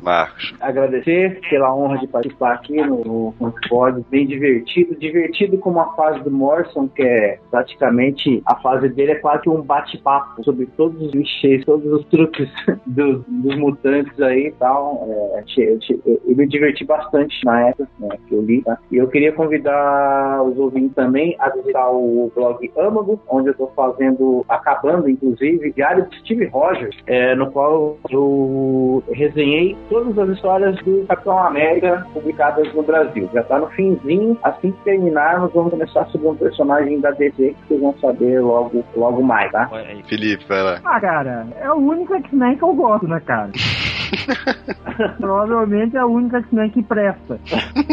Não, falando sério, eu, gosto de duas fases do X-Men. Eu gosto da fase do Morrison, eu gosto da fase do Joss Whedon, mas eu acho que a fase do Joss Whedon teve um final mais zoado que a fase do Morrison. Então, eu prefiro a fase do Morrison. Agora, eu gosto, assim, é, eu sempre tive dificuldade de entender a cronologia do X-Men, que é uma bagunça de caralho. E o Morrison usou o seu estilo clássico de, de, de criação de obras, né? Tudo tem começo, meio e fim, ele deixa o palco com a coisa em ordem e quem vier depois que faça o que quiser, né? Então isso me agradou bastante, fora que é um texto bem divertido, é um texto até, de certa forma, é, questionador quanto que os X-Men sempre representaram para a indústria e tal, como a gente comentou aqui, principalmente pelas analogias dele do mundo real é, aplicadas a esse universo mutante, foi o que mais, mais me chamou a atenção, assim, então não gostei bastante de ler, apesar de em seguida é, é, eu li a fase dele, li a fase do Joss Whedon e depois eu parei, porque eu sabia que eu ia bagunçar minha cabeça, então deixa assim mesmo. Olha, é, é, a cronologia bem, bem bagunçada mesmo, vocês deviam ensinar o conceito de crise, que é algo que realmente eu, eu, eu ouço falar que funciona muito, resolve qualquer problema de cronologia que se tem por aí. Mera ilusão sua, viu? Porra nenhuma. Bruno. Bom, é, sobre o debate Marvel DC, eu tenho que dizer que eu sou o tipo de cara que mistura velho Barreiro e 51 no mesmo copo sem nenhum problema. Então, pra mim, tanto faz quanto tanto fez. Mas que o Flash é o cara e o Mercúrio é um bosta, isso é fato. Agora, quanto à fase do Morrison, cara, eu gosto muito, assim. É, primeiro por ter afastado o, o X-Men daquele clichê de super-heróis e, e, e, ter dado uma missão, um propósito ali pra franquia, que é um, um negócio que não tinha até então, digo como leitor esporádico e tal. É, e segundo porque, assim, é, é um gibi que te taca 10 conceitos loucos por página, assim, é, é pra quase comparável a um planetário da vida. Então, só por isso eu já acho a leitura válida. E, e tem o bônus que é uma fase de X-Men que é boa do começo ao fim, que é um negócio raríssimo. E é isso, velho. Quando eu primeiro conheci o Morrison por causa desse X-Men, na verdade, por causa da última fase ali, do Futuro de Salto, foi uma coisa que me chamou a atenção. Mas, como eu tinha dito antes, eu não tinha lido as outras 30 e poucas edições que tinham pra trás disso. Vou dizer que tinha lido aquele arco. Uh, e foi muito bom reler X-Men, porque quando eu era bem novo, eu lia X-Men, Batman, e assim, nunca tive problema de não entender porque o Batman não aparecia no gibi do Homem-Aranha. depois do tempo, depois o cara entende isso, né? Uh, foi bem legal, assim, eu gostei, eu gostei muito do, do estilo do Morrison escrito, assim, que ele pelo menos facilita para chegar o, o gibi e tu não precisar ler nenhuma mais nenhuma revista em anexo do X-Men, que era uma coisa que acontecia bastante, assim, tu tá sempre perdido do, no que estava acontecendo e com uma revista só tu conseguia ter um, um panorama geral do que vinha acontecendo dentro do universo X. Olha o quanto o Pablo tá gaguejando pra falar que ele achou o Shorn uma merda, ó. ó. não, não tô gaguejando. É que a cara é foda. É sério. Não, é, eu achei assim, ó, quando estourou o conceito do Shorn no anual, assim, eu acho muito foda, assim. E aí o, o Morrison vem e tira tudo de mim como. eu fico sem pai nem mãe, cara, nesse momento. É, dá com uma mão e tira com a outra, pô. Ah, então. Papo, seguinte, Oi? eu te interromper rapidinho, mas ano que vem vai sair Star Wars, eu não sei se você vai fazer pesquisa pra trás, então pra você não ficar decepcionado, já te aviso que o Darth Vader é pai do Luke, viu?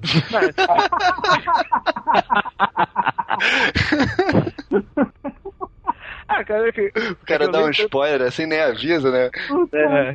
Não, mas é que nessa fase mesmo foi foda, porque, tipo, foi legal porque eu peguei, foi uma das poucas coisas que, tipo, eu não fui ler nada antes pra saber como era a fase, não procurei nada, tipo, eu peguei assim, ah, vou ler e de boa, assim, tipo, sem, sem se preocupar, tipo. E aí me pegou a série, por isso que foi tão legal, tipo. Só que quando chega no par do Shorn, eu, tipo, murchei, né? Acabou o bagulho. Mas ainda assim, ele finaliza legal e, e, a, e a fase do futuro tópico pra mim é um dos pontos altos do arco, uh, da passagem dele. E ela é redondinha, pode pegar e ler ela de boa que não vai ter problema nenhum. Beleza. Como beleza? Agora você que fala. É, agora é tudo é. safado. não, cara, eu leio X-Men desde que eu comecei a ler gibi. Nunca parei, eu gosto desse novelão mexicano. Mas é, a fase do Morrison é, é uma das minhas preferidas porque muda tudo, né? É, vira o mundo dos X-Men de cabeça para baixo e traz uma série de conceitos novos e, e, coisas loucas que encaixam muito bem, né, com a proposta do, dos personagens. Então eu gosto muito dessas questões que ele coloca, da, das minorias, do, das, das, questões morais, né? Acho essas coisas muito legais. E influenciou, né? Até hoje a gente vê influências da fase Morrison no, no que vem sendo escrito em X-Men desde aquela época, né? Então gosto pra caramba, assim. E é isso, então. Acho que é. Acho que é também. Eu tô com uma fome desgraçada. Não como nada desde a uma hora e meia da tarde. Caraca. Olha pelo lado bom, pelo menos você não é o câmera. Poderia ser Nossa, pior. né? essa, essa fechou o espírito Undercat, cara. Puta merda, cara. Agradeço então aí mais uma vez o, o Leonardo e o Marcos por terem participado. Visitem lá o podcast, o, o blog deles. E até a próxima, pessoal. Valeu.